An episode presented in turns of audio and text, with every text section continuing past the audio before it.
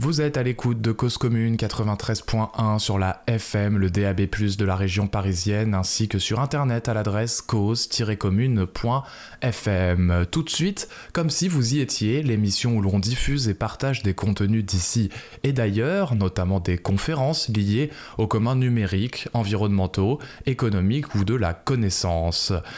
Nous étions invités au festival Bellastock par la Preuve par 7 entre le 15 et le 17 juillet. La Preuve par 7 y organisait ses universités d'été où avaient lieu différentes conférences, séminaires, rencontres que nous étions chargés de capter. Bellastock, c'est une société d'intérêt collectif d'architecture qui œuvre pour la valorisation des lieux et de leurs ressources. Elle s'appuie notamment sur le réemploi des matériaux, le développement de l'urbanisme de transition et la diffusion d'une nouvelle culture architecturale. Le festival avait lieu à Évry-Courcouronne, dans le parc de la Maison Sainte-Geneviève, un ancien couvent qui accueille le projet Centre d'art, architecture, paysage, patrimoine. Il n'est donc pas étonnant que la preuve par 7 y ait posé ses tentes et ses bagages afin que celles et ceux qui veulent faire la ville autrement puissent se rencontrer, échanger et s'écouter. Voilà pour le contexte. Place maintenant à la conférence du géographe Michel Lusseau qui est intervenu le vendredi 16 juillet sur le thème Agir dans la ville anthropocène. Vous pourrez retrouver d'autres ressources et informations sur le site de Cause Commune. En attendant, nous vous souhaitons une très bonne écoute. Cause commune, des conférences comme si vous y étiez. Euh, rebonjour à toutes et à tous. Bien, vous pouvez vous, vous pouvez vous approcher si, si vous voulez ou euh, écouter la, la, conférence euh, qui va avoir lieu maintenant depuis, depuis là où vous êtes, depuis votre nid, depuis le, les, les différents spots d'atelier. Donc, Rebonjour à toutes et à tous. Merci d'être euh, ici. Merci euh, Michel euh, d'avoir répondu à notre invitation. Donc, je vous présente Michel Lusseau, qui est géographe, directeur de l'école urbaine de Lyon et qui va donc faire une intervention sur le thème dont le titre est Agir dans la ville anthropocène. Merci beaucoup, euh, Michel, d'être ici. Et donc, je te laisse la parole. Euh, L'idée aussi, c'est que voilà, vous puissiez donc écouter, noter des, questions, parce que à la suite de cette euh, conférence qui va durer une grosse demi-heure, on, on, pourra donc instaurer un, échange, une discussion. C'est l'idée. Je te laisse la parole. Merci, Paul. Bonjour à toutes, bonjour à tous. Merci d'être là dans ce cadre tout à fait intéressant pour parler de l'action dans la ville anthropocène. Donc, euh, comme j'ai 40 minutes euh, pour euh, cette conférence, je, ne vais pas pouvoir rentrer dans les détails. Donc, pardonnez-moi par avance de plutôt privilégier une, succession d'affirmations un peu générales qui toutes mériteraient de très longues discussions. Mais, c'est le jeu de cet exercice. Agir dans la ville anthropocène, ça nécessite peut-être de préciser ce que j'entends par anthropocène c'est euh, ce, moment que nous vivons, c'est-à-dire ce moment où euh, nous avons de plus en plus la certitude que l'impact de nos activités, des activités humaines, provoque le, forçage des systèmes biophysiques, ce qu'on appelle le changement global, et que ce changement global est directement lié à une menace sur l'habitabilité de la Terre. Nous pouvons aujourd'hui nous poser la question de savoir si, à très brève échéance, un nombre euh, important d'espaces pourrait devenir inhabitable dans de bonnes conditions euh, par un nombre important de personnes. Ce n'est plus de la science-fiction. Regardez ce qui vient de se passer en Colombie-Britannique. Regardez la vague de chaleur aujourd'hui en Espagne, en Algérie, au Maroc. Regardez ce qui se passe en Allemagne avec des inondations absolument hors des statistiques, comme la vague de chaleur en Colombie-Britannique. Tout ça est aujourd'hui directement lié aux effets du réchauffement euh, climatique sur la variabilité météorologique qui conditionne donc la succession des types de temps.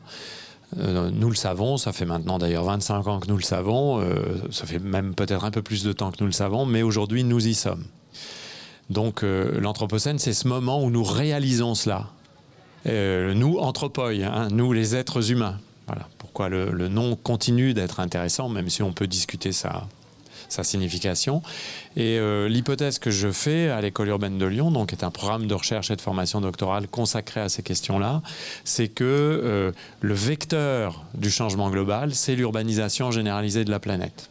Donc l'hypothèse qui est la nôtre, c'est que quand on parle d'impact des activités humaines sur les systèmes biophysiques, en réalité, il faut parler d'impact des activités urbaines sur les systèmes biophysiques. Hein. C'est cela que je veux dire quand je dis que l'urbanisation est le vecteur du changement global, vectorise le changement global.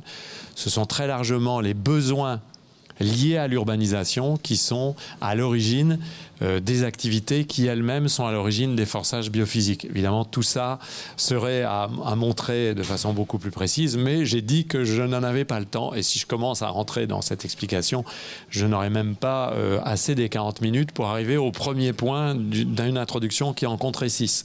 Donc, euh, considérez que c'est un postulat ça nous mène à considérer aussi autre chose, c'est euh, que nous sommes devant euh, une situation tout à fait particulière. Nous vivons un moment particulier, c'est-à-dire ce moment où nous sommes en train de converger, enfin pas tout le monde, hein, vers euh, le constat de l'insoutenabilité du modèle dominant d'urbanisation que nous avons pu connaître depuis une trentaine d'années insoutenabilité de ce modèle que je vais essayer de caractériser rapidement. Et ce modèle, c'est le modèle de la World City, c'est le modèle de la Global City, c'est le modèle de ce que l'on appellerait en France la métropole si l'on voulait trouver un équivalent français. C'est-à-dire ce modèle qui est promu depuis une trentaine d'années systématiquement dans le monde entier comme s'il n'y avait pas d'autre alternative. Hein, vous vous souvenez du, fameux slogan de Margaret Thatcher sur l'économie, mais qui pourrait s'appliquer aussi à la question urbaine. There is no alternative. Hein, Tina, il n'y a pas d'alternative. Comme s'il n'y avait pas d'autre alternative que ce modèle standardisé de la World City qui devrait s'imposer à tous et à toutes et dont on nous avait promis monts et merveilles puisque c'était ce modèle qui était censé devoir régler les difficultés liées à la pauvreté, euh, devoir euh, euh, nous permettre d'accéder à une vie de meilleure qualité, nous permettre d'accéder à, la science, à la culture, aux arts dans les meilleures conditions qui soient. Bon, on pourrait dire aujourd'hui que nous convergeons, nous sommes nombreux à converger vers l'idée que le compte n'y est pas. C'est ça aussi l'insoutenabilité du modèle, c'est d'abord la reconnaissance que le compte n'y est pas, et puis ensuite la reconnaissance que non seulement ne le comptiez pas en termes d'amélioration des conditions d'existence, même si euh, quelques centaines de millions de personnes sont apparemment sorties de la plus grande pauvreté, mais dans des positions de grande fragilité au moindre retournement de contexte. Regardez, Covid-19, 240 millions de personnes retombent immédiatement dans la grande pauvreté. Donc il n'y a, pas de filet de sécurité. Hein. donc ça montre bien que nous avons construit un système qui est lui aussi très instable de ce point de vue-là. Donc euh, non seulement le, modèle n'apporte pas cette amélioration radicale des conditions d'existence qu'on nous avait promises, mais en plus, il est insoutenable à bien des égards et dans différentes dimensions. Donc je vous propose d'abord euh, cinq éléments euh, qui renverraient à cette idée de l'insoutenabilité du modèle. Hein, cinq fragilité euh, euh, manifeste. Alors, première de cette fragilité, euh, et, je crois que la pandémie nous l'a montré à l'envie, c'est tout simplement ce que j'appellerais la vulnérabilité du système urbain mondial. Il a fallu d'un virus finalement pas si pathogène que ça, et la Terre en a connu d'autres, pour qu'en quelques semaines, tous nos édifices de puissance s'arrêtent et presque s'effondrent. Ce qui était apparemment impossible, fermeture des aéroports, fermeture des centres commerciaux, euh, euh, fermeture des parcs d'attractions, annulation des grands événements, euh, contraintes logistiques qu'on n'avait jamais connues, fonctionnement de la planche à billets pour permettre aux économies de s'en sortir quand même, de manière un peu ironique. Hein. on s'est aperçu que finalement la création monétaire n'était pas si difficile que ça. Donc tout ce qui paraissait impossible a été rendu possible en quelques semaines. Donc c'est ce que j'appelle un indice de fragilité de vulnérabilité du système urbain. Donc j'ai l'habitude de dire, nos puissances sont fragiles. Et il faut partir de, cette idée, euh, chose que beaucoup de gens ne veulent pas reconnaître, puisque le propre du modèle dont nous parlons, de métropolisation mondiale dont nous parlons, c'est au contraire de dire nos puissances sont puissantes. Hein, nous sommes forts, tout est, tout est sous contrôle, tout est optimisé, tout est cadré, calé. Nous avons nécessairement une réponse à toute crise de risque qui pourrait se manifester. Bien non. Nous vivons un système urbain qui est d'une fragilité, d'une vulnérabilité tout à fait spectaculaire. Et cette vulnérabilité, elle doit être reconnue. Deuxième indice de, cette insoutenabilité, euh, c'est euh, l'exaspération des inégalités sociales.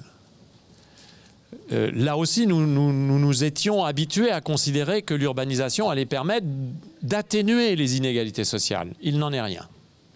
Même si euh, quelques centaines de millions de personnes sont sorties provisoirement de la très grande pauvreté, il n'en reste pas moins que les écarts entre les super riches, les classes moyennes et les très pauvres n'ont jamais cessé euh, d'augmenter dans des proportions qui paraissent aujourd'hui problématiques, y compris à la Banque mondiale qui n'est pas euh, composée euh, uniquement de marxistes-léninistes, d'après ce que je crois savoir. Donc ces inégalités deviennent insoutenables. Elles deviennent insoutenables en elles-mêmes parce que ces écarts de richesse finissent par peser sur euh, les cohésions sociales dans pratiquement toutes les sociétés urbaines euh, contemporaines.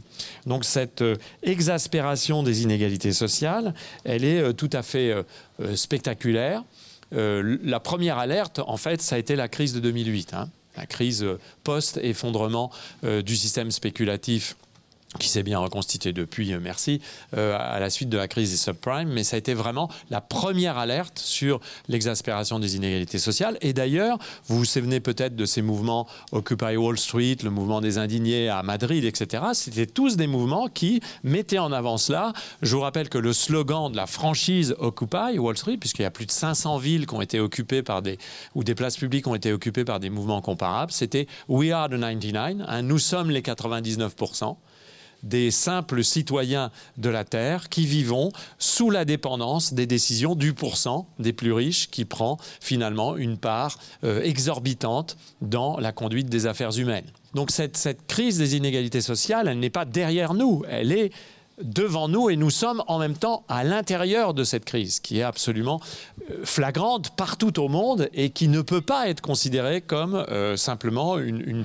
petite manifestation résiduelle d'un problème de, répartition des richesses. Non, euh, la promesse du ruissellement, s'est retournée contre elle-même, puisque nous savons que l'accentuation de la richesse pour quelques-uns ne va pas de pair avec l'amélioration des conditions sociales et économiques du plus grand nombre. Donc cette question de, la crise sociale, pour moi, c'est une des grandes questions des 10 à 15 prochaines années. C'est d'ailleurs en ce sens, et pour cela qu'il faut lier crise, enfin, approche écologique et approche sociale, parce que d'ailleurs, les inégalités sociales sont toujours également des inégalités environnementales. Les injustices sociales sont toujours redoublées d'injustices environnementales. Il n'y a, pas de contre-exemple. Hein. donc, euh, c'est aussi quelque chose que la recherche montre bien. Troisième indice de cette insoutenabilité dont je parlais tout à l'heure, eh c'est la multiplication de stress environnementaux de plus en plus nets. Là, on pourrait y rester longtemps. J'ai parlé des, vagues de chaleur, j'ai parlé des, inondations. Ça fait maintenant une trentaine d'années qu'on commence à documenter hein, dans, dans, des études, notamment de sciences sociales, qui sont centrées sur les problématiques de catastrophes urbaines, qu'on commence à documenter la récurrence, la permanence hein, de grandes catastrophes environnementales environnementales, euh, doublées parfois de catastrophes technologiques, hein, euh, euh, parfois des catastrophes environnementales qui, ne sont pas directement liées au changement global d'ailleurs, mais qui sont amplifiées, dont les effets sont amplifiés par le changement global, parce que le changement global amplifie aussi des catastrophes environnementales, si je puis dire, classiques, et avec apparition surtout de catastrophes composites qu'on ne sait plus aujourd'hui tellement penser, regardez euh, euh, par exemple euh, les méga-feux. Hein, qui, dévastent la Californie depuis de longues années, mais aussi l'Australie, le Portugal jadis. Ces méga-feux sont tellement énormes qu'ils défient l'entendement. Hein, c'est la philosophe Joël Zask qui a consacré un livre très intéressant sur les méga-feux en disant finalement ce sont des événements qui défient la pensée tant ils sont euh, déconcertants et qu'ils sont des événements catastrophiques composites, parce que ce ne sont plus seulement des incendies, c'est bien plus que ça. Hein, je rappelle que les méga-feux sont des feux dont le front d'incendie peut être de plusieurs centaines de kilomètres. Donc euh, ce sont des feux inarrêtables. Ils ne sont pas arrêtables par euh, une, une activité humaine. Ils ne peuvent s'arrêter que d'eux-mêmes. Donc ce sont des, événements environnementaux qui sont euh, emblématiques aujourd'hui euh, des stress environnementaux dont je parlais, qui sont accentués par le changement global et qui procèdent de la logique de l'urbanisation contemporaine, qui est à la fois une logique euh, extractiviste, hein, c'est-à-dire que les villes mondiales, pour se tenir, ont besoin de consommer des ressources de plus en plus importantes. Première euh, ressource consommée dans le monde, à côté de l'eau, vous le savez, c'est le sable. Hein. pourquoi? Pour le béton. Hein. donc euh, voilà, c'est le, le, matériau artificiel le plus produit au monde. Bah, le béton, euh, à quoi sert-il? Directement à nourrir le modèle urbain contemporain. Donc l'extractivisme urbain, c'est quelque chose qui est très important aujourd'hui. Les besoins d'organisation des villes nourrissent euh, partout des extractions de plus en plus massives de ressources, ce qui fait que nous sommes euh, en passe de constater des épuisements de ressources non renouvelables, mais aussi des épuisements de ressources renouvelables. c'est-à-dire épuisement des ressources halieutiques, des ressources de pêche, par exemple, pour satisfaire des besoins de marchés urbains où les comportements alimentaires sont en pleine évolution. Vous savez qu'à chaque fois qu'une population s'urbanise, euh, rapidement. On l'a, observé en Asie notamment, on l'observe aujourd'hui en, Afrique. Les régimes alimentaires changent, le besoin de protéines animales augmente et explose, et on a des effets en cascade euh, qui aboutissent en bout de course à des, besoins de matières premières euh, alimentaires euh, qui, euh, expliquent en large partie le tournant pris par l'agro-industrie depuis 30 ans et l'impact de l'agro-industrie, par exemple, sur le couvert forestier ou sur les écosystèmes. Donc vous voyez, l'extractivisme urbain, ce qu'on appelle l'extractivisme urbain, c'est ce système qui a besoin d'extraire de plus en plus de ressources des écosystèmes, des mines, voilà, pour qu'on ait du lithium dans nos téléphones, euh, des sous-sols pour alimenter euh, les pompes à essence, le coton pour, pour nos, textiles, que, que sais-je, hein. l'eau évidemment, puisqu'on consomme énormément d'eau pour tout cela. Donc on extrait des ressources de toutes parts et on l'extrait de telle façon qu'on arrive à des épuisements euh, de ressources, mais aussi à de la dévastation d'écosystèmes qui est tellement importante que certains juristes, par exemple, proposent aujourd'hui de reconnaître le concept d'écocide, hein, écocide, euh, pour qualifier des écosystèmes qui ont été euh, dévastés par le besoin d'extraction. Si vous avez vu des grandes mines à ciel ouvert, par exemple, hein, pour euh, extraire des minerais ou des mines de lithium, qui ne sont pas des mines, mais des marais salants, hein, donc euh, on, peut comprendre ce que signifie cette notion euh, d'écocide qui est très problématique. Alors le système urbain, il est extractiviste, il vit d'extraction. Petite parenthèse, vous-même, vous devenez une mine pour ce système urbain, puisque dès qu'on utilise son téléphone portable, sans, jugement, hein, j'en utilise un, eh bien on devient une mine euh, d'informations commercialisables euh, pour euh, nos opérateurs. Google vous considère comme une mine, Uber vous considère comme une mine. donc nous sommes nous-mêmes des sites d'extraction pour le système urbain contemporain.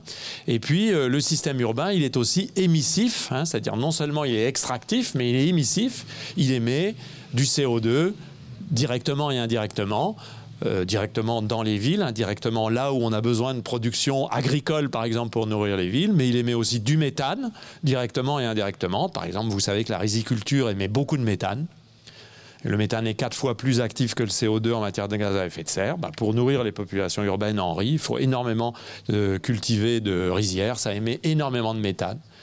Donc directement, et indirectement. Et puis on émet aussi des polluants partout des polluants extrêmement complexes. On ne sait rien aujourd'hui véritablement de euh, la question de la pollution atmosphérique dans les zones urbaines, et notamment on ne sait rien de la recombinaison des polluants. C'est un monde très compliqué à comprendre. On, on pressent que ce qu'on va connaître ne va pas nous faire plaisir mais on ne sait pas grand-chose. Et donc, le système urbain qui est à la fois extractif et émissif, vous voyez, il émet des polluants dans l'eau, il extrait beaucoup d'eau, il émet des polluants. Vous voyez, les deux sont, de pair, vont de pair. Eh bien, c'est ce, couplage de l'extraction et de l'émission euh, qui nous confronte à l'insoutenabilité environnementale dans une certaine mesure, même si le climat n'était pas déréglé, vous voyez, c'est ce que je dis souvent euh, en conférence, finalement, la lutte climatique, c'est très bien, mais c'est pas assez.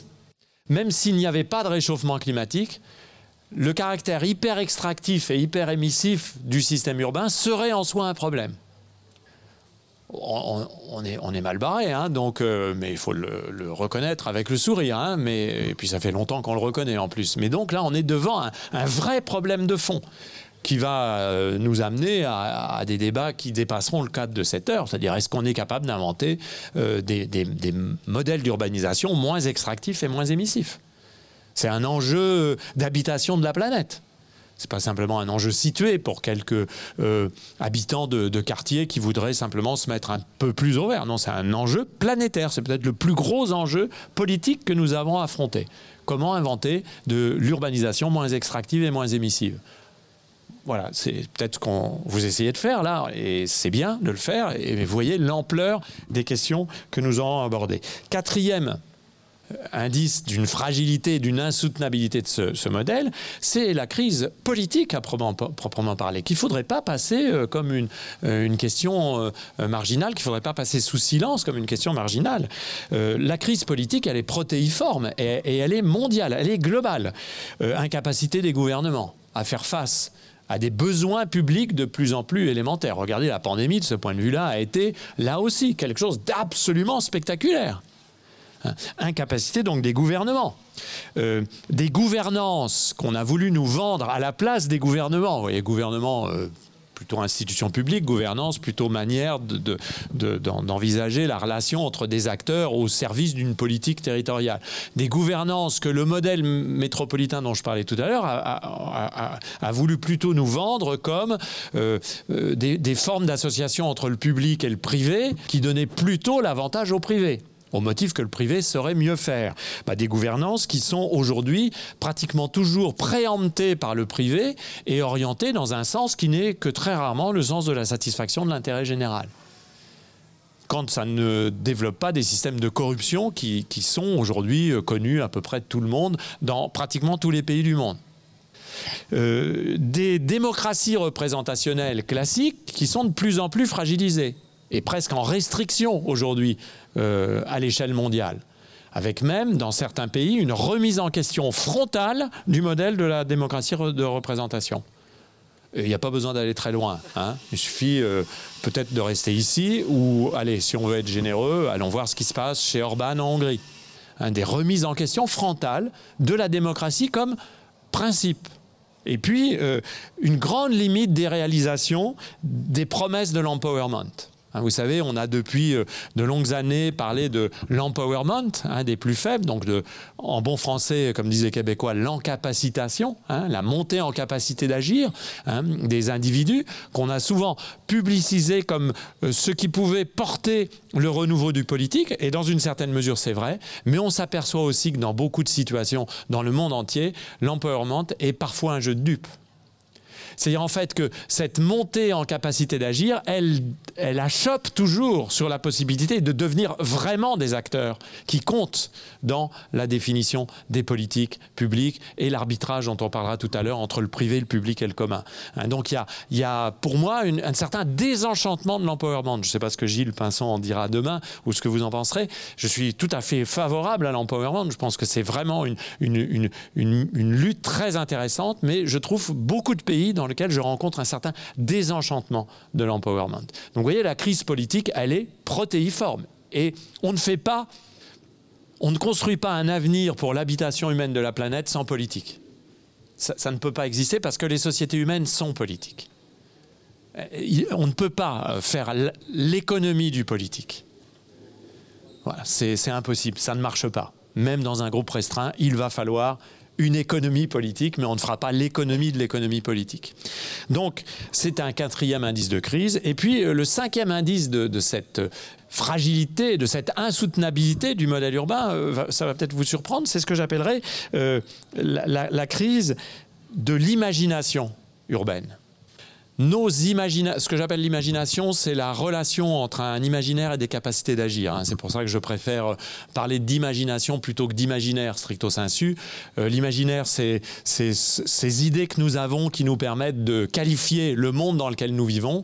L'imagination, c'est l'imaginaire en acte, en quelque sorte. C'est ce qui nous permet de réaliser euh, l'action à partir de nos valeurs. De ce point de vue-là, je reprendrai les les propos de Cornelius Castoriadis hein, sur l'institution imaginaire de la société, ou tout simplement notre maître à tous, euh, en tout cas certains ici, Henri Lefebvre, hein, euh, qui, euh, dans tous ses textes, finalement, à un moment ou à un autre, arrivait à, travailler cette nécessité de, de, développer des formes d'imaginaire actif qui permettaient de sortir des, des ornières politiques du moment. Eh bien, nous vivons une grande crise de l'imagination urbaine peut-être même une impuissance de l'imagination urbaine euh, de la World City à répondre aujourd'hui aux défis que nous avons devant nous, et puis euh, des tentatives de répondre à cette crise par de, par de mauvaises réponses, c'est-à-dire euh, l'imaginaire de la catastrophe de, l'effondrement euh, nécessaire et inévitable de la ville, ou l'imaginaire de la fuite, de l'Arcadie. Vous on va, on va retrouver euh, euh, des marges hors de la ville. Pour moi, ce sont des symptômes d'impuissance collective. Il faut inventer de nouvelles imaginations urbaines. Nous devons redevenir capables de raconter des histoires d'urbanité désirable pour le plus grand nombre afin de résoudre une crise de l'habitabilité qui, encore une fois, n'est pas une crise de l'habitabilité pour quelques-uns. Cette crise de l'habitabilité, elle est planétaire. Donc si nous voulons être à, l'échelle des problèmes que nous avons à affronter, nous avons besoin d'imagination active et créatrice. Donc il y a un énorme effort à faire pour inventer des futurs possibles euh, pour euh, l'urbanité du, du, 22e siècle. Alors, par rapport à ça, euh, comment s'en sortir? Alors, 22 minutes, formidable. donc comment s'en sortir? J'irai aussi vite et avec le même débit de mitraillette pour les solutions que pour les constats. Je vous en proposerai 5, 5 soutenabilité et 5 propositions. Vous allez voir, c'est assez, il n'y a pas de hiérarchie, hein, c'est assez hétérogène. J'ai plutôt essayé de focaliser sur des choses qui, moi, m'intéressent, sur lesquelles j'essaye de travailler. Un, euh, il faut rompre avec ce que j'appellerais l'illusion néolibérale du sujet absolument souverain et aux désirs illimitables et illimités. Il faut sortir de cette apologie du sujet souverain qui est en fait le consommateur, qui est l'individu pensé comme un consommateur aux désirs inarrêtables pardonnez-moi de le dire comme ça, mais je pense qu'il faut plutôt réfléchir à un individu, à une personne qui serait la personne, ce que j'appelle la personne interdépendante. Si j'avais le temps, je vous montrerai comment tout ça est lié au travail que je fais à partir d'une grande philosophe américaine qui s'appelle John Tronto, qui est l'inventrice de la philosophie du care, Hein, et qui euh, valorise dans cette philosophie complètement subversive l'idée qu'il faut passer de l'individu néolibéral sujet autogène qui se satisfait à lui-même, qui n'a besoin de personne, pour aller vers la reconnaissance du fait que la personne, elle est interdépendante, elle est dans des relations d'interdépendance avec toutes les autres. Et dit Tronto d'ailleurs aussi avec les non-humains. Ces relations d'interdépendance sont formidables. Tronto dit il faut passer de la dépendance à l'interdépendance. La dépendance est une fragilité, l'interdépendance c'est un potentiel collectif. La personne interdépendante, ce n'est pas une personne qui souffre d'un défaut d'émancipation, ce n'est pas une personne qui souffre d'un défaut de liberté. L'interdépendance, c'est peut-être la nouvelle euh, étape de conquête de liberté d'individus qui ne se considèrent plus comme des silos autogènes, mais comme des personnes en relation avec toutes les autres.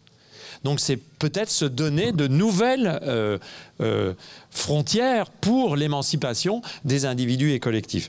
Euh, je ne voudrais pas faire un peu curé en disant ça, mais à mon avis, si on n'arrive pas à passer par cela, on ne s'en sortira jamais parce que l'individu consumériste qui est promu par la société urbaine que nous connaissons, lui, par définition, il n'y a pas d'interdépendance.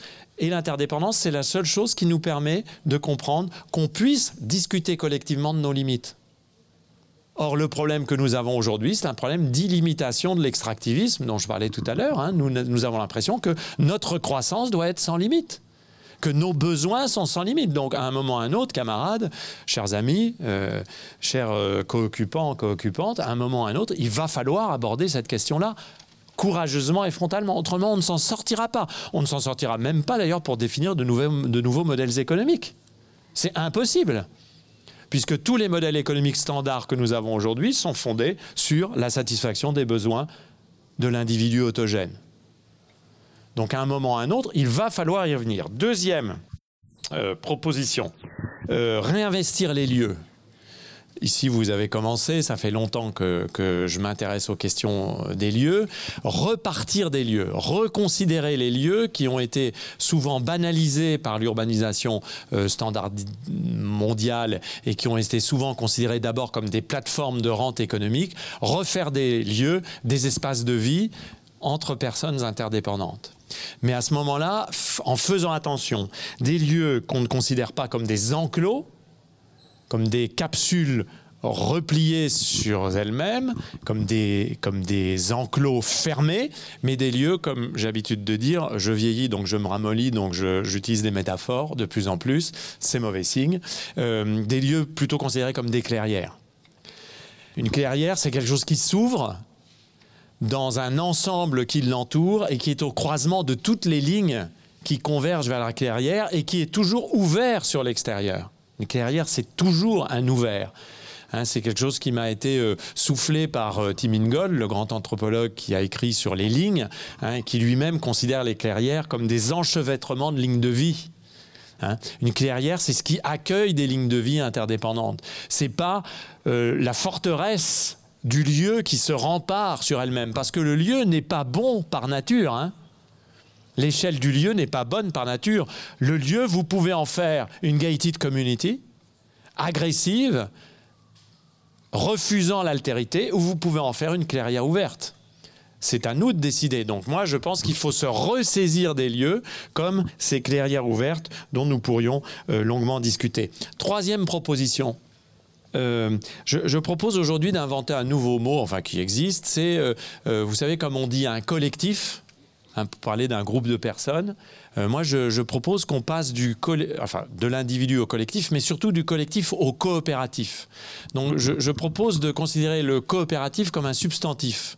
C'est-à-dire pour définir un groupe humain caractérisé par des types de relations de coopération entre ses membres qui sont au service d'un euh, projet euh, commun.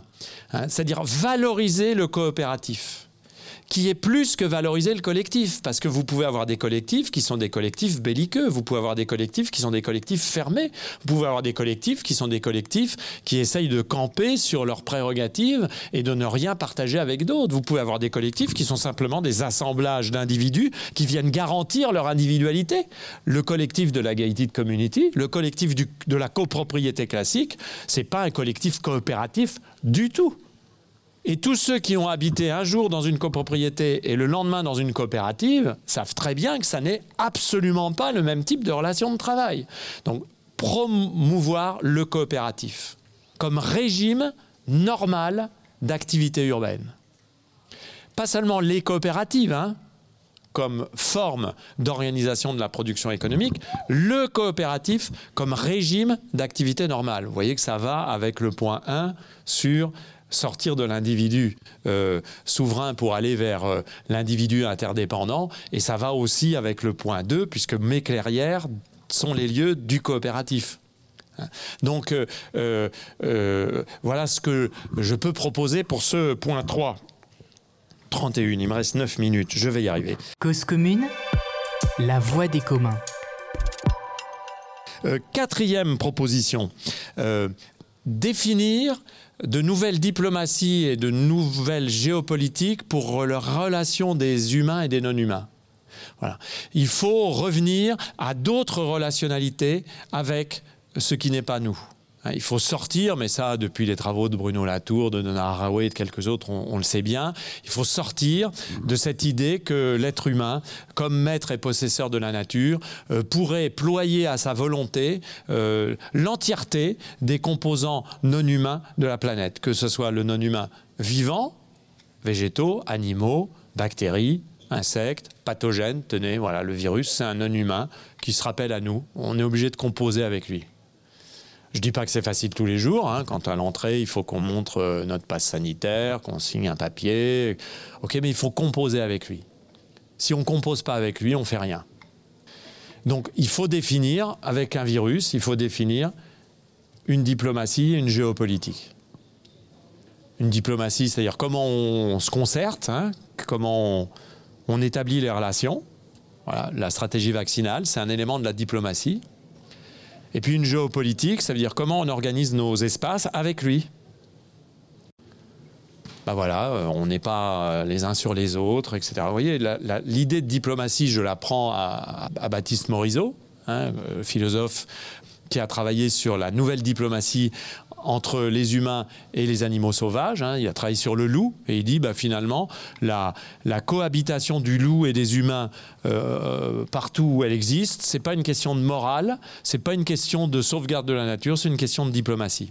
Il faut réinventer des diplomaties. Donc nous avons à réinventer des diplomaties avec les arbres, avec les semences, avec le blé, avec ce que nous faisons pousser, qui travaillent aussi sais pas si vous connaissez cette ethnologue extraordinaire qui s'appelle Jocelyne Porcher, qui travaille sur l'élevage et qui montre que dans l'élevage, eh il n'y a pas que les hommes qui travaillent.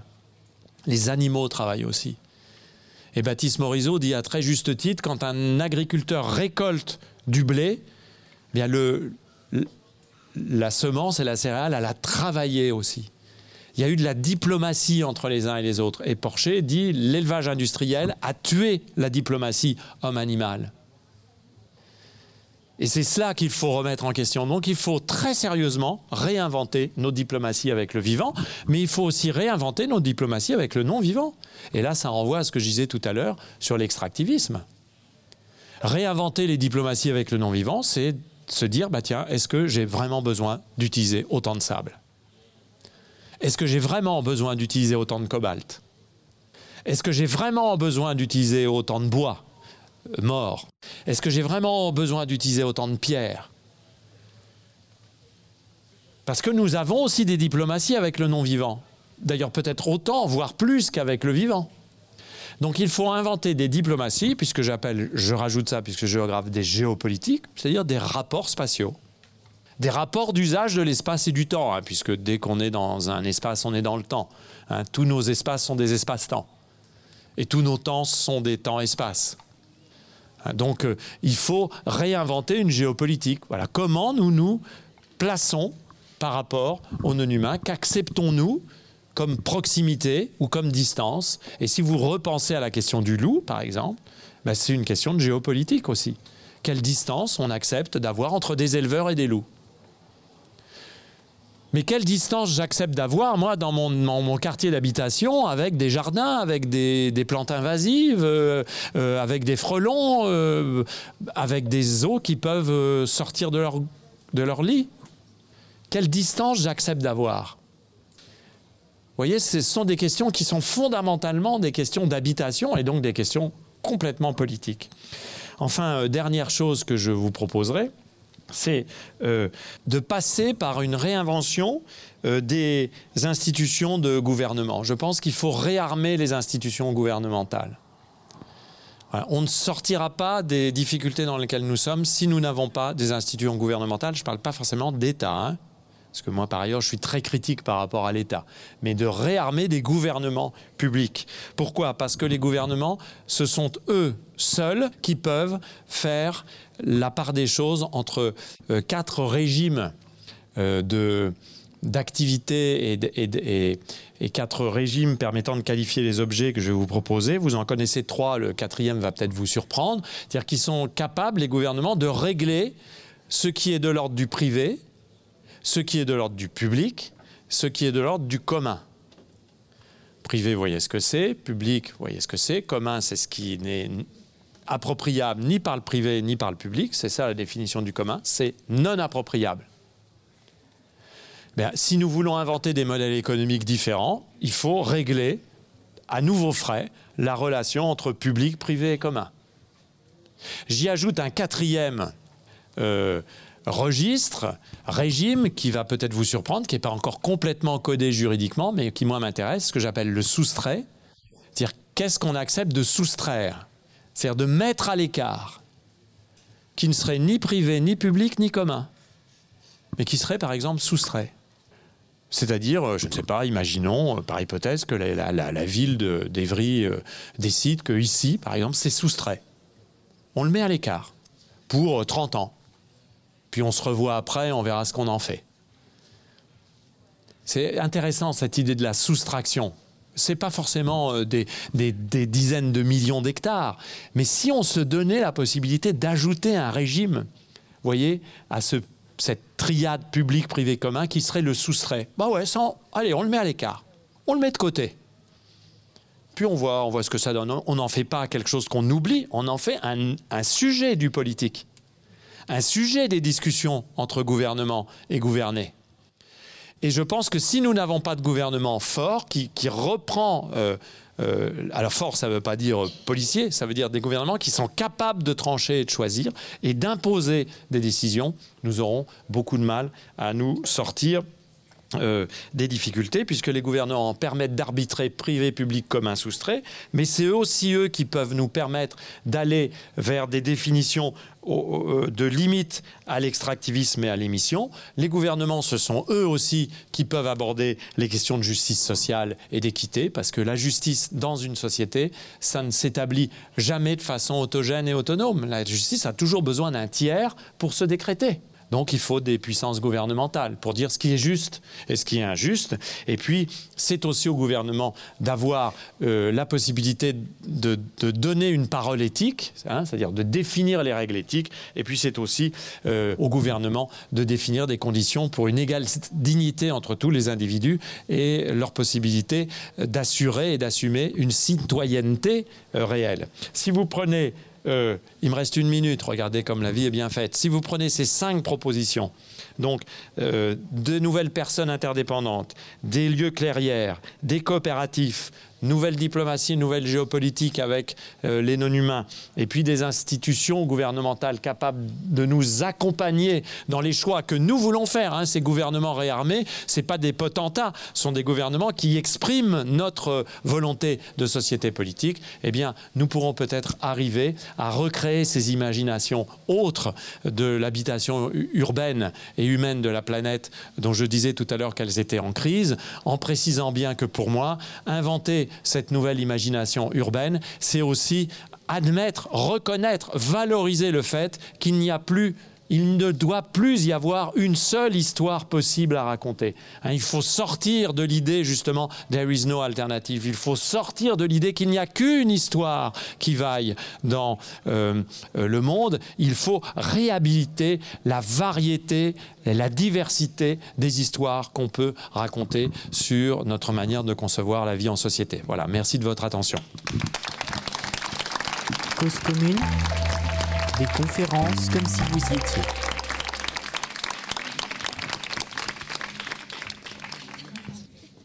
Bonjour. Bonjour. Euh, tout d'abord, merci beaucoup pour euh, votre conférence qui était très intéressante. Moi, j'avais voilà une question. Donc, euh, vous avez énuméré donc tous les facteurs d'insoutenabilité en fait dans les modèles urbains, mais moi, je me pose une question, c'est comment prendre conscience de ces facteurs, enfin des mesures vraiment radicales, parce que je pense qu'on parle quand même de solutions qui ont besoin de vraiment de radicalité dans un certain sens, lorsqu'en fait ça, peut concerner des pays, euh, enfin des puissances mondiales comme la Chine ou l'Inde, qui en fait, je pense, ont un impact beaucoup plus important, enfin quand même beaucoup plus loin que nous sur les impacts urbains aujourd'hui, et qui en tout cas ont constitué leur industrialisation vraiment plus tard que nous, enfin qui voilà beaucoup plus récemment en tout cas. Et moi, là, voilà, quelque chose que je me pose, c'est comment on peut bâtir ces solutions, toutes les solutions que vous avez énumérées, euh, dans toutes ces régions du monde en fait qui sont dans des paradigmes totalement différents des nôtres, enfin en tout cas du monde occidental par exemple. Et voilà, je pensais ça parce que là, je viens vraiment tout juste de revenir d'Asie. Et en fait, pour la première fois, vraiment, j'ai eu beaucoup, enfin, j'ai vraiment peur de cette urbanité qui est vraiment à une échelle, euh, on se rend pas compte, mais totalement, voilà, folle. Et pourtant, vous parlez dans, dans vos solutions, vous parlez de cette notion de partage, cette notion de bien commun. Et pourtant, dans, par exemple, là je prends un exemple de l'Asie, mais je pense que c'est pas dans d'autres endroits, il y a cette notion du collectif qu'on retrouve beaucoup. Et donc moi je me pose cette question, est-ce que ça suffit en fait, cette notion de, qui est aussi euh, liée euh, pas seulement à l'individualité, mais de, du bien commun, est-ce que ça suffit euh, en fait à trouver ces solutions qu'on cherche? Voilà. Euh, dans, tout ce que j'ai proposé, on aurait pu en proposer d'autres. Il, faut essayer de, retenir l'idée que tout doit se mettre en système, en fait. Il n'y a pas de solution unique et il n'y a pas de baguette magique. Tout doit se mettre en système, tout doit être expérimenté. Ce qui se fait ici, c'est une manière d'expérimenter. Ce que fait la preuve par 7, c'est une manière d'expérimenter. Parfois, on va même au-delà de l'expérimentation. On essaie même de construire des prototypes. Des fois, ça marche, des fois, ça marche pas. Évidemment, ce qui se fait ici, on ne peut pas dire que ça suffira à régler l'entièreté des problèmes qui se posent dans le monde, ne serait-ce que parce que, comme vous l'avez signalé, il y a euh, euh, des continents entiers où la croissance urbaine est très forte. C'était l'Asie dans les années 90 jusqu'à nos jours, c'est l'Afrique aujourd'hui, hein, qui est le continent sur lequel la croissance urbaine est la plus forte aujourd'hui. On, aura un peu plus d'un milliard 400 millions d'urbains en Afrique en 2050. Donc il y a des taux de croissance qui sont extrêmement importants et il y a des, besoins qui sont très différents euh, de ce que l'on peut connaître en, Europe ou en France. Mais il y a aussi d'ailleurs des expérimentations tout à fait intéressantes euh, en Afrique, parce qu'il ne faudrait pas croire qu'il ne s'y passe rien. Bien au contraire, c'est un laboratoire tout à fait fascinant d'expérimentation et de prototypage. Donc il faut essayer de considérer que tout doit faire système. Dans ce système-là, les États devraient avoir leur rôle à jouer. Là où on peut être euh, pessimiste, ou en tout cas euh, amer, c'est de voir avec quelle facilité les États se dédouanent de leurs engagements. Je rappelle que tous les États, ne serait-ce qu'à la COP 21, ont signé des engagements de neutralité carbone qu'aucun État, pratiquement, ne sera en mesure de tenir. Pratiquement aucun. Il y en a quelques-uns, dont, paradoxalement, peut-être la Chine d'ailleurs, qui vient de s'engager massivement pour ça. Mais quand je dis qu'il faut réarmer la puissance publique, bah oui, euh, moi je suis critique de l'État par tradition politique, mais j'admets que on ne pourra pas se passer de la volonté de faire en sorte que les États soient à la hauteur de leurs engagements. Bah, de ce point de vue-là, on n'a pas besoin d'aller euh, en Chine ou en Inde pour être inquiet. Il suffit de regarder la manière dont la Convention citoyenne pour le climat a été traitée dans un État très proche de nous il faut évidemment réarmer ces, États, euh, leur redonner de la volonté d'agir, et ça, ça ne passe pas sans réengagement politique des citoyens. C'est là où moi je, crois qu'à un moment ou à un autre, il faut qu'on soit cohérent, individuellement et collectivement. Rien ne se fera sans réengagement politique des citoyens. Ça ne veut pas dire forcément un réengagement politique dans les partis politiques ou dans les, dans les systèmes de vote classiques, mais un réengagement politique, c'est-à-dire des actes qui permettent euh, d'engager une réflexion sur le devenir commun d'une société et la façon dont on veut la construire. Si les États ne sont pas soumis à cette pression-là, ils ne bougeront absolument pas je, serais tenté d'être un tout petit peu moins pessimiste que vous sur un certain nombre de... Euh, d'abord parce que c'est les vacances bientôt, donc j'ai envie d'être optimiste, euh, mais sur un certain nombre de, de, pays en Asie ou, comme je l'ai dit, en Afrique ou en Amérique latine qui ont montré récemment des volontés de, sortir un peu euh, de leur manière classique d'agir. Mais en revanche, je serais tout à fait prêt à admettre avec vous que dans mes propositions, il y a une bonne dose d'idéalisme. Euh, que, j'assume totalement, faute de mieux. Hein. Je, préférerais être plus réaliste qu'idéaliste, mais euh, si la réalité euh, est ce qu'elle est, je, ne vais pas m'interdire d'être idéaliste, parce que je pense que l'idéalisme, c'est ce qui permet peut-être aussi d'inventer des voies de passage. Mais il y a un boulot absolument considérable à faire, parce qu'on a mis la poussière sous le tapis pendant des générations, et un pays comme la France, est un pays qui est systématiquement, systématiquement, systématiquement, depuis 30 ans, dans l'inaction pour tout simplement répondre aux engagements des traités internationaux qu'elle a signés. C'est pas simplement un tout petit peu de. Non, c'est de l'inaction systématique. Nous ne serons pas au rendez-vous des engagements que nous avons signés à la COP 21 de Paris où tout le monde s'est levé pour applaudir la délégation française comme étant à l'origine de cet accord historique. Nous ne serons pas capables d'être à la hauteur de nos engagements de la conférence des partis que nous avons nous-mêmes organisée et qui a été considérée comme un grand événement mondial. Bon, bah oui, on peut être un tout petit peu pessimiste, mais faut faire avec. Euh, merci beaucoup. Moi, j'avais euh, il y a un moment où vous avez dit que au FMI, des gens qui n'étaient pas marxistes-léninistes, en fait qui, étaient, qui sont néolibéraux, j'imagine vous avez lâché le mot euh, plus tard, et que ces gens-là ont remarqué que les inégalités qui étaient produites euh, étaient insoutenables.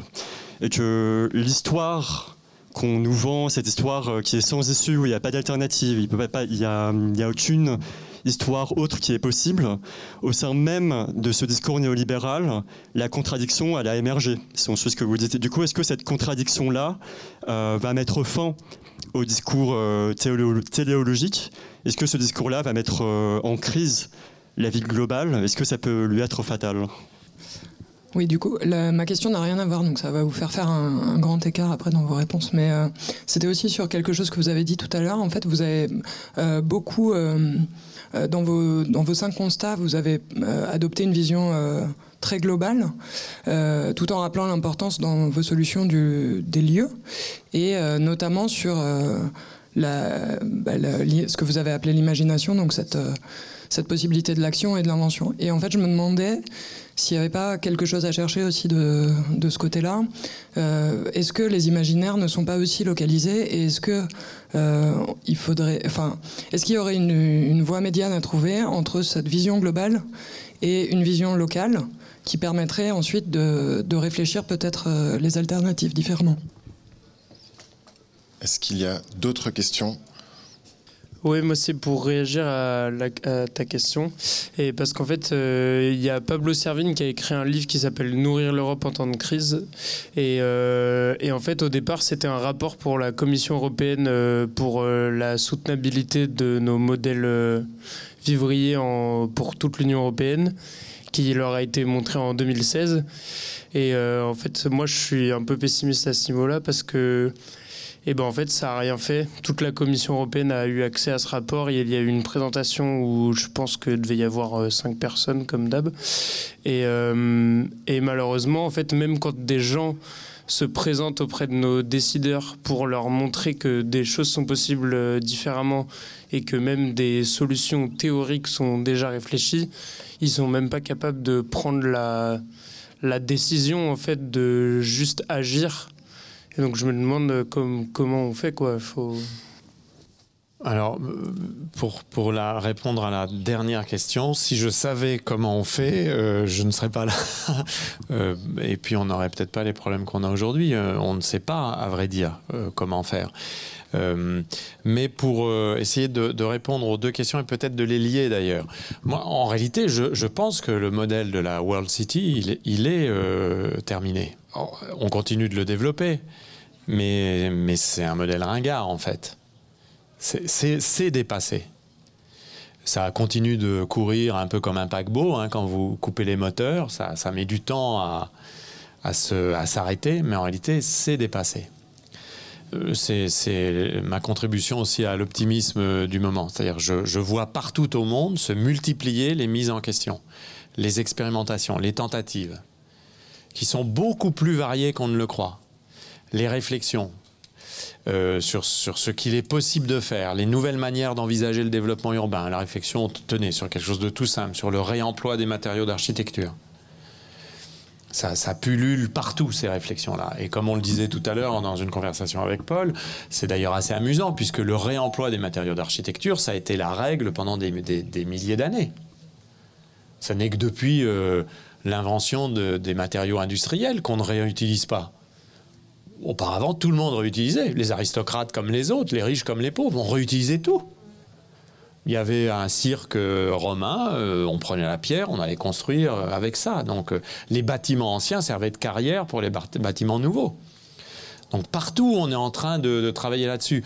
Vous, vous, parliez d'agriculture, partout on voit des réflexions sur euh, ce qu'on appelle la résilience des systèmes alimentaires, sur de nouvelles manières de produire les subsistances. On voit des réflexions théoriques et pratiques sur la, notion même de subsistance. C'est très important parce que le, modèle néolibéral, lui, il fait l'hypothèse que nous n'avons pas besoin de réfléchir à ça puisque la, consommation va y pourvoir. Mais la notion de subsistance, c'est une notion très intéressante. C'est une vieille notion de, la, de l'économie. Je rappelle que oikos, hein, c'est la maisonnée. Hein. Donc euh, l'économie, c'est le règlement des subsistances pour la maisonnée. C'est ça l'économie. Ça ne devrait être que ça. l'économie, ça ne devrait pas être mettre en place des logiques de casino pour euh, maximiser une rente. Ça devrait simplement être régler la problématique de la subsistance pour une maisonnée.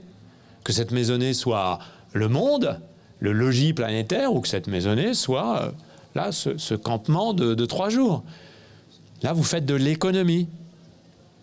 Quand vous allez chercher les invendus à Rungis, etc., vous les amenez, vous faites de l'économie. L'économie, ça ne devrait être que ça, le règlement des subsistances. Et on voit plein, plein, plein d'expérimentations partout se, dérouler. Donc je pense en fait que ce modèle, aujourd'hui, il est euh, très sérieusement mis en question. Évidemment, il y a encore des attachements très forts et on en a beaucoup parlé et ça serait trop long de rentrer là-dedans et vous en reparlerez, je pense, demain avec Gilles Pinson tous ceux qui sont euh, sous la dépendance, euh, qui sont dopés aux, anabolisants de la rente foncière et immobilière, tous ceux qui, depuis des décennies, investissent des sommes colossales pour euh, faire justement des économies de casino en valorisant le foncier et l'immobilier, eux, ils vont pas s'arrêter du jour au lendemain.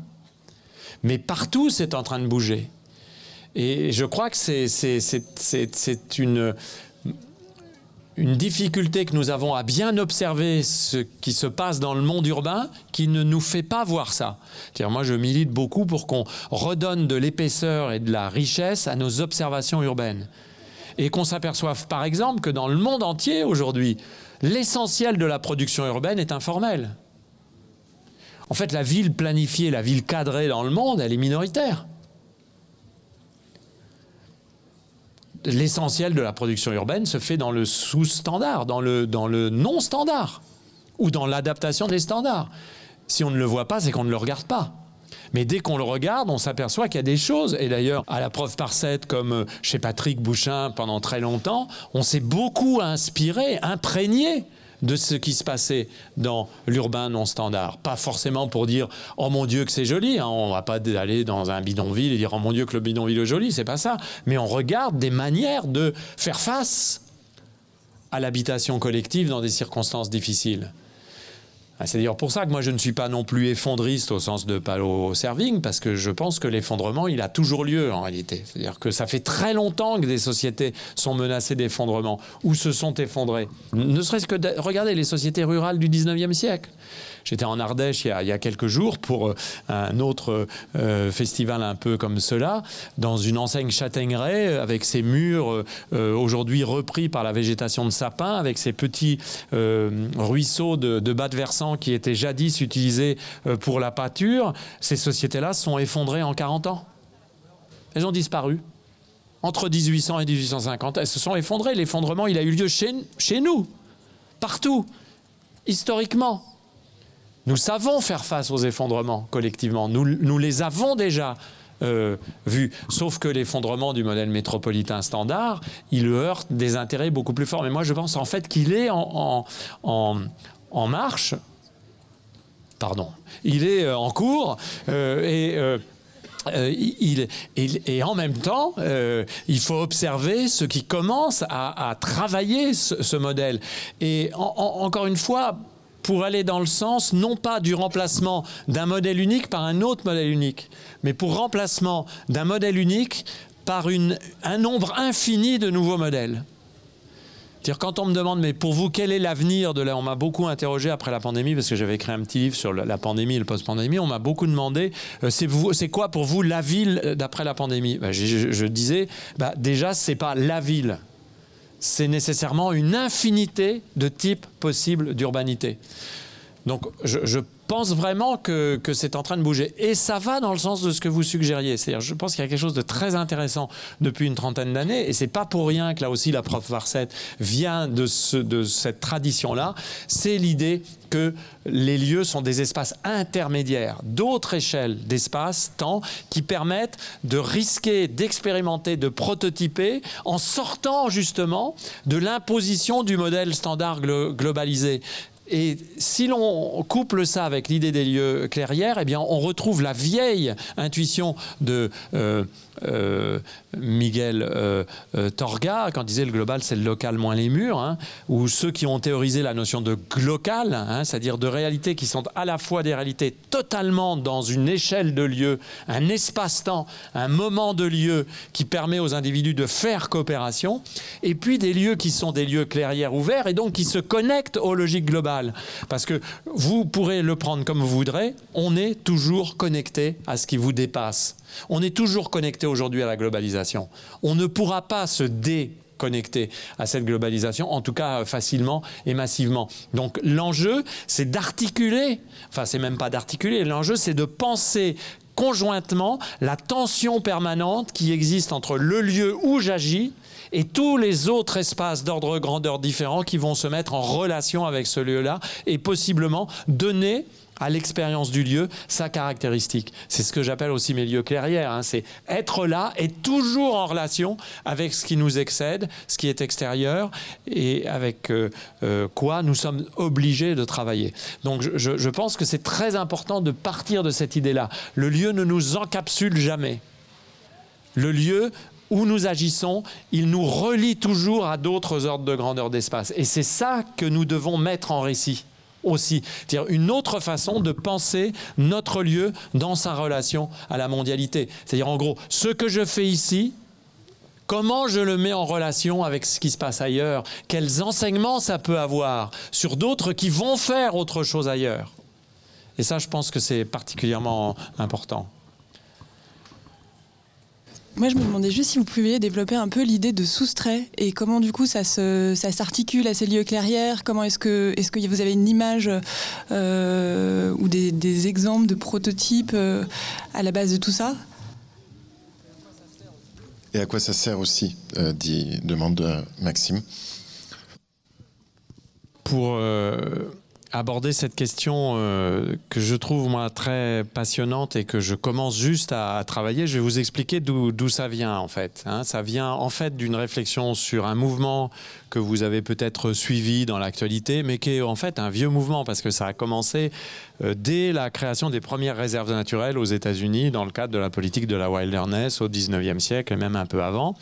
Euh, C'est-à-dire toutes ces toutes ces propositions faites pour ou ces actions réalisées, par exemple, par des gens qui achètent des parcelles, des collectifs qui achètent des parcelles et qui décident que ces parcelles sont interdites à toute activité humaine. Il y en a dans le Vercors, par exemple, un célèbre qui a fait du bruit. Euh, dans le monde entier, on a cette logique-là, portée soit par des individus, euh, parfois très riches, qui achètent des centaines, des milliers d'hectares, soit par des coopératifs, soit par des, collectifs de propriétaires. Et c'était déjà actif il y, a, quelques siècles pour dire bah, finalement il faut créer vraiment des espaces de réserve. C'est-à-dire des espaces où la main de l'homme ne mettrait pas le pied, comme dirait l'autre, c'est-à-dire qui, qui garantirait comme ça que la nature reste euh, privilégiée. Euh, moi, ça, ça m'intéresse bien comme, comme, comme idée, mais vous allez voir, je le tourne plutôt euh, vers l'idée que soustraire des espaces, c'est très intéressant au plan scientifique et au plan politique en fait. Parce que soustraire des espaces comme ça, ça permet d'ailleurs euh, tout simplement d'observer comment reprend un écosystème. Et ça, on a besoin de le savoir. Comment reprennent des écosystèmes Quand il n'y a plus du tout d'activité humaine directe. Alors elle est indirecte parce que dans l'absolu, les écosystèmes sont... Bon, ok. Mais il n'y a plus d'activité humaine directe. Par exemple, dans le Vercors, il y a un, très gros espace de plusieurs milliers d'hectares qui a été acheté, en pleine zone agro-pastorale. Et donc les bêtes n'ont plus le droit d'aller sur les pâtures. Ça provoque d'ailleurs un conflit local absolument terrible. Et je trouve ça intéressant de regarder comment on reprend un écosystème. Pas forcément pour dire c'est bien ou mal, mais pour simplement regarder. Et puis, quand on soustrait comme ça, on se donne la possibilité de mettre un espace en réserve, en réserve de délibération, en réserve de discussion sur son avenir. Regardez, nous avons un monde urbain où tout espace, dès qu'il est libre, doit être affecté où tout espace, dès qu'il est disponible, doit être remis dans le jeu du fonctionnement immobilier standard. Mais là, on se crée comme ça des espaces de réserve. Il y a une grande philosophe euh, barcelonaise, catalane, que j'aime beaucoup, qui s'appelle Marina Garcés, qui a écrit euh, beaucoup là-dessus et qui avait même créé euh, une association qui s'appelait Un Espai Un Blanc, un espace de réserve dans lequel elle réfléchissait justement à ces mises en réserve. Elle disait finalement, nous sommes dans une société urbaine où nous sommes toujours bombardés de sollicitations, où nous sommes toujours obligés d'être attentifs, actifs. Est-ce qu'on ne peut pas mettre de la réserve? Voyez C'est ça aussi la soustraction. Et vous allez voir comment ça me vient d'une deuxième inspiration. pour vous répondre exactement à votre question sur le soustrait. à l'école urbaine de Lyon, nous finançons un laboratoire avec la Cité du Design à Saint-Étienne. Et dans ce laboratoire qui s'appelle en bon français le Deep Design Lab, nous avons un projet qui s'appelle le projet Soustraire, qui est le projet réalisé par une designeuse qui s'appelle Mathilde Pelé. C'est un projet fascinant. Elle a pris en temps réel un appartement dans lequel elle a habité à Saint-Étienne. Et pendant trois semaines, tous les jours, elle a décidé de soustraire des objets à cet appartement qui était totalement meublé, de les démonter, de les étiqueter, de les stocker, d'essayer d'en remployer des éléments et puis d'autres de les mettre au tri. Et elle a donc fait ce qu'elle appelle la maison soustraire, c'est-à-dire un projet qui est à la fois euh, un très beau projet artistique, un formidable projet de design et un projet d'expérimentation très radical. Elle se disait, mais jusqu'à quel moment, en soustrayant, l'espace va continuer d'être habitable? Et donc, ça m'a beaucoup fait réfléchir en disant, mais est-ce qu'on ne pourrait pas généraliser ce principe, c'est-à-dire de faire des, moments de soustraction et d'en faire un régime d'activité? C'est pour ça que je propose qu'il y ait le public, le privé, le commun et le soustrait.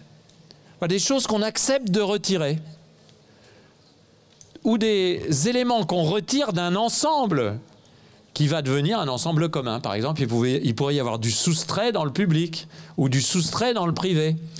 En ce qui me concerne, je vous donne un autre exemple. Je suis un farouche militant pour le fait qu'on design moins les espaces publics. Je trouve qu'on design trop les espaces publics je, trouve qu'on fait du surdesign et de la surarchitecture en permanence dans le modèle métropolitain standard. Et souvent pour de mauvaises raisons. Donc j'ai proposé à la métropole de Lyon de faire de la soustraction dans l'espace public. C'est-à-dire on enlève des trucs. On commence par enlever euh, les, écrans euh, lumineux pour la publicité, par exemple. Vous voyez On enlève des trucs. Puis on voit jusqu'à quel moment, dans un espace public soustrait, à quel moment ça marche plus Vous voyez, la soustraction deviendrait, par hypothèse, un régime d'action qui permettrait de questionner notre rapport euh, aux choses et aux autres. Et euh, je ne dis pas que c'est un statut juridique aussi clair que le privé et le public ou que le commun, qui d'ailleurs n'a pas de statut juridique très clair puisqu'il est justement ni public ni privé. Je dis simplement que ça vient introduire dans nos délibérations sur ce qui est public, privé, commun, un élément de richesse supplémentaire si à chaque fois on pouvait se poser la question, tiens, voilà une opération d'aménagement, est-ce qu'on peut soustraire des trucs? Oui oui, pour aller dans ce sens, la production immobilière aujourd'hui, elle est faite sur la production. L'architecte se rémunère sur les mètres carrés et voilà, la société fonctionne là-dessus. Donc, euh, du coup, il faut inventer un modèle qui, qui marche sous la soustraction. Je pense que si on, si on, vous savez, l'épisode là de la maison soustraire, alors euh, pour ceux que ça intéresse et qui passeraient par Saint-Étienne euh, en avril, à partir d'avril de l'année prochaine, il y aura une exposition qui sera faite autour euh, de ce projet maison soustraire, qui a été un projet très systématique puisqu'elle a étiqueté tout ce qu'elle a enlevé, elle a documenté, mis sous en carton, tout est, tout est stocké quelque part. C'est, c'est, c'est c'est tout con, c'est tout simple, mais c'est extrêmement stimulant. Vous ne pouvez plus ensuite vous poser la question d'un logement de la même façon. Et je vous assure que si on commençait à avoir ça en tête dans toutes les politiques d'aménagement d'espace, mais même ici, hein, ça, changerait tout. Et puis pour moi, qui travaille sur le changement global, c'est un immense avantage, c'est que ça permet de penser les limites, ça permet de repenser la question de la limite finalement de repenser la question qui renvoie à ce dont nous n'avons pas besoin et qui est une question fondamentale de l'Anthropocène. Oui, allez, la dernière, la petite dernière. Ok, donc dernière question, bonsoir. J'ai pas tout entendu, euh, mais j'avais juste une question euh, au sujet, enfin au niveau terminologique par rapport à la question de l'urbanité en, vous entendant parler avec euh, les, points majeurs euh, qui sont source euh, d'effondrement actuel, et la question aussi de la géopolitique du vivant, moi, en tant que futur paysagiste, avec différents travaux que j'ai pu faire dans l'urbain, mais aussi avec la question rurale et tous ces territoires qui sont dans des entre-deux, j'ai l'impression qu'il y a une sorte d'obligation d'urbanisation, que ce soit spatiale, mais aussi dans les relations qui s'urbanisent entre les habitants et leur territoire. Et, euh, et, du coup, je me demandais si, même au niveau terminologique, euh, ce serait pas plus intéressant de parler de territorialité.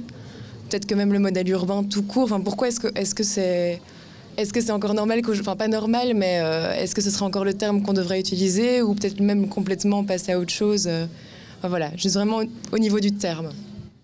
Alors, bonne question. Moi, je n'utilise urbanité véritablement que pour qualifier des situations euh, explicitement urbaines. Alors, j'ai un petit problème parce que pour moi, comme le monde est urbanisé de façon généralisée, presque toutes les situations sont peu ou pro urbaines, notamment celles qui sont rurales et agricoles, puisque le système agro-industriel aujourd'hui est totalement converti en quelque sorte au fonctionnement urbain. Autrement, euh, j'utilise pour parler des relations entre les individus, non pas euh, territorialité, mais plutôt spatialité, tout simplement, hein, ou interspatialité, c'est-à-dire la façon dont les individus établissent leurs relations dans un espace donné. Par hypothèse, cette urbanité, il y a une urbanité qui correspond au modèle standard de la métropole mondiale. Cette urbanité-là, il faut la déconstruire et il faut en proposer d'autres, parce que par hypothèse aussi, sauf... Euh, accident démographique euh, terrible. Euh, nous sommes 7 milliards 800 millions, on va être 10 milliards en 2050. Il y aura un grand nombre de personnes qui habiteront dans des espaces qui seront paysagèrement et géographiquement des espaces peu ou pro-urbains. Donc il va falloir inventer de nouvelles urbanités. Mais une partie des modèles de sortie du modèle métropolitain seront peut-être des modèles de désurbanisation ou d'alter-urbanisation, donc seront des modèles d'habitation qui ne seront plus urbaines à proprement parler. Peut-être il y a des tentatives qui sont faites en ce sens. Euh, dans une certaine mesure, ce qu'avait tenté euh, le sous-commandant Marcos au Chiapas, était très intéressant à observer aussi. A l'historien Jérôme Bachet qui a beaucoup étudié ça. C'était aussi une manière d'inventer des situations qui n'étaient plus urbaines, rurales au sens classique du terme, mais qui étaient autres. Donc, euh, euh, il faut vraiment entendre urbanité comme ce qui renvoie véritablement, spécifiquement à des situations qu'on peut qualifier de situations urbaines. Voilà. Eh bien, je vais vous laisser. Merci beaucoup. Merci à vous. Merci de votre écoute.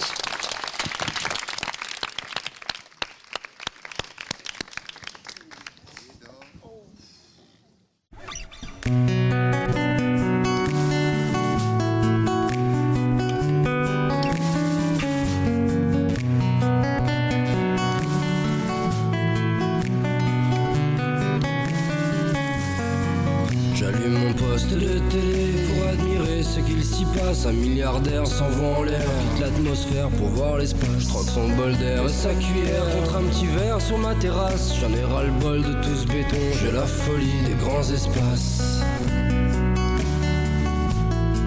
J'en ai ras le bol de tout ce béton, j'ai la folie des grands espaces. Mais qu'est-ce qui se passe dans nos petites têtes? On s'entasse tous comme des sardines dans les grosses boîtes que l'on conserve. Le petit poisson doit suivre sa ligne.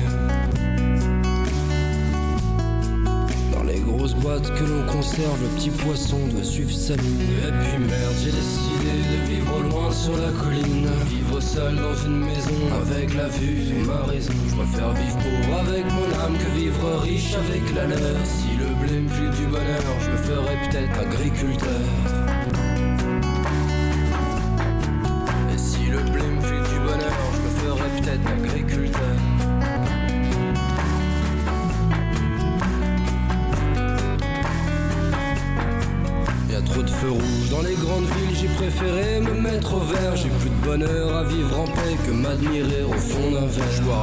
De mon ruisseau plutôt que sale du fond de la Seine, chargé en plomb et en histoire que la surface ne laisse plus voir.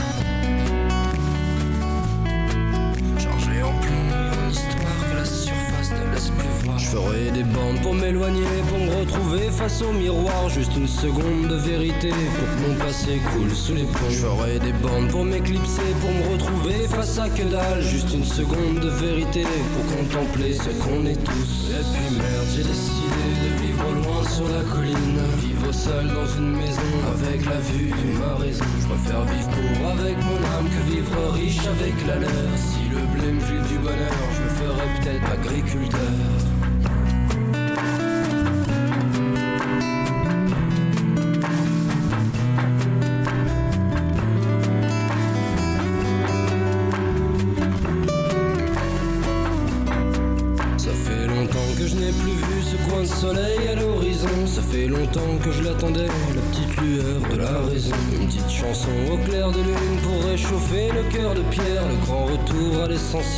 Feu de bois éclaire le ciel.